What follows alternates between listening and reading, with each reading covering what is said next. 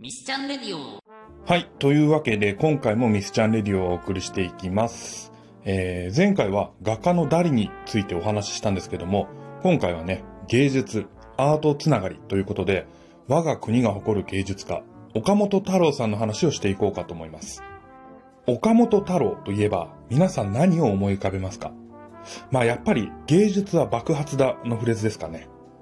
このフレーズ、まあテレビやいろんなところで言っていたので、印象も強い言葉ですが、岡本太郎さんの著書、自分の中に毒を持てでは、次のように解説されています。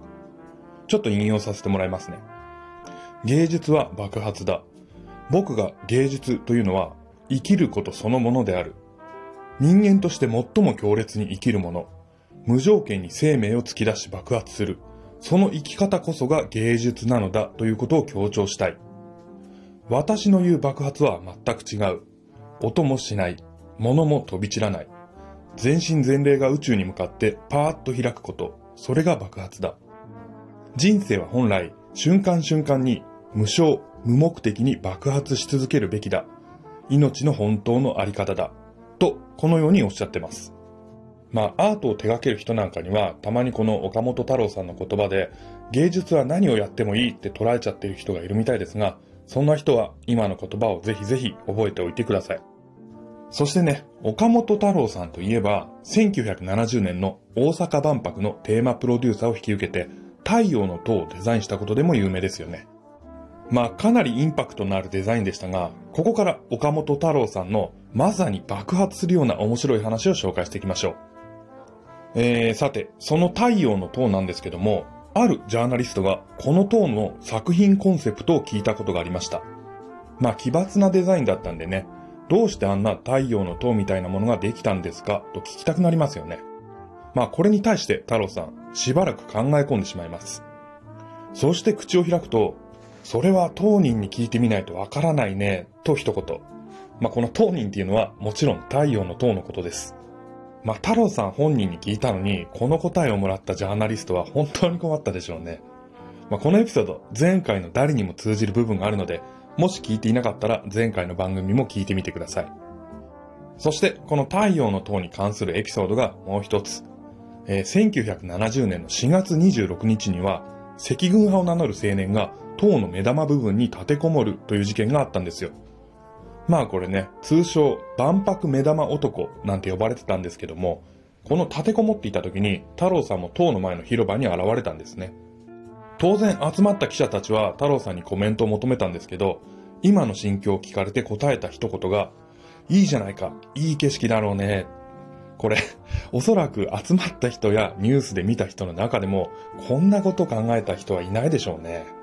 まあ本当にとても作品を作った本人のコメントとは思えません。まあこういった話からね、自分の作品に無頓着だったように見えますけども、あの、東京都庁ですね、都庁が建て直される時なんかに、太郎さんの壁画が取り壊されるって決まった時があったんですよ。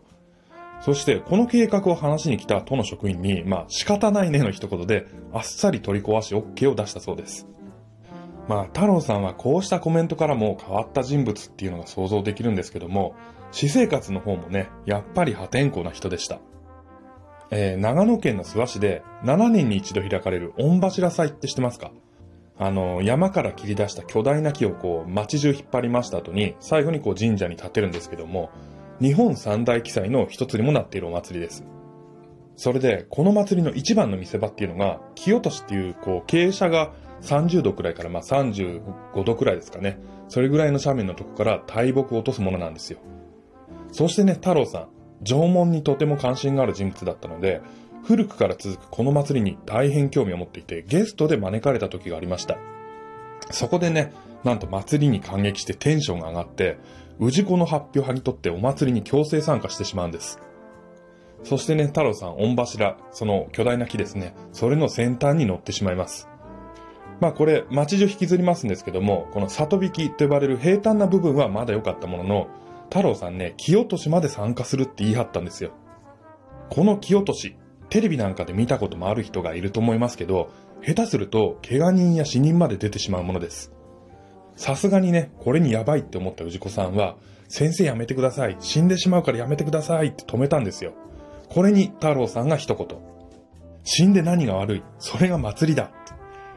結局ね、太郎さん無理やり御柱から引き剥がされてしまったんですが、その後もなんで俺だけダメなんだってぼやき続けていたそうです。そしてそして、私生活でもね、この破天荒ぶりは発揮されていきます。太郎さんはね、体を動かすことも好きだったんですが、自分よりだいぶ若い友達に誘われて、46歳で始めたのがスキー。まあこのスキー、腕前もなかなかで、親交のあった三浦雄一郎さん、あの、エベレストの最高齢登頂記録でも有名な人ですね。この三浦さんからも称賛されてます。ただ、三浦さん曰く、腕前は確かなんだけど、どんな緩い斜面でもチョモランマから直滑降するような勢いで滑ってくるとのこと。これにね、本人も、どんな急斜面でも直滑降で滑るのがスキーの醍醐味だって語ってるんですよ。これ、まあ、太郎さんらしいといえばらしいものの、スキーの楽しみ方はまあ、ちょっと間違ってるような気もしますよね。まあね、人それぞれなので、まあいいんですけども。そしてね、スキーを始めたばかりの頃も、いきなり急斜面の上級者コースに興味が湧いて登ってしまうんですよ。それで後に引くことができなくなってしまいます。まあね、性格上後に引けない太郎さんは、ここにそのまま直角行で挑戦。案の定ね、大転倒してしまうんですけども、この時の思い出を次のように語っています。自分が転んだというよりも、僕の目の前で地球がひっくり返ったという感じ。地球にとても親しみを覚えた。もうね、これ、スキーでの大転倒で、この感想が出てくるのはもうさすがとしか言えませんね。はい。というわけで、いくつか岡本太郎さんのエピソードを紹介してきました。まあ、例に漏れず、太郎さんも今日紹介した他に、たくさんの珍エピソード、また深い名言が残されています。ぜひ気になったらご自身でも調べてみてください。そしてね、太郎さんの立体作品なんかは割とこう、いろんな美術館に展示されているので、実際に見る機会もあると思います。まあ、あの、渋谷駅には作品が飾られていますし、岡本太郎記念館もあります。ただね、こういったご時世なんで、すぐにというわけにはいきませんが、まあ、落ち着いたら、ぜひぜひ自分の目で実際に見てください。あとね、個人的におすすめなのが、まあ、今手に入れられるものは少ないんですけども、海洋堂のね、海洋堂知ってます？あの、フィギュアで有名なんですけども、海洋堂の岡本太郎さんフィギュア。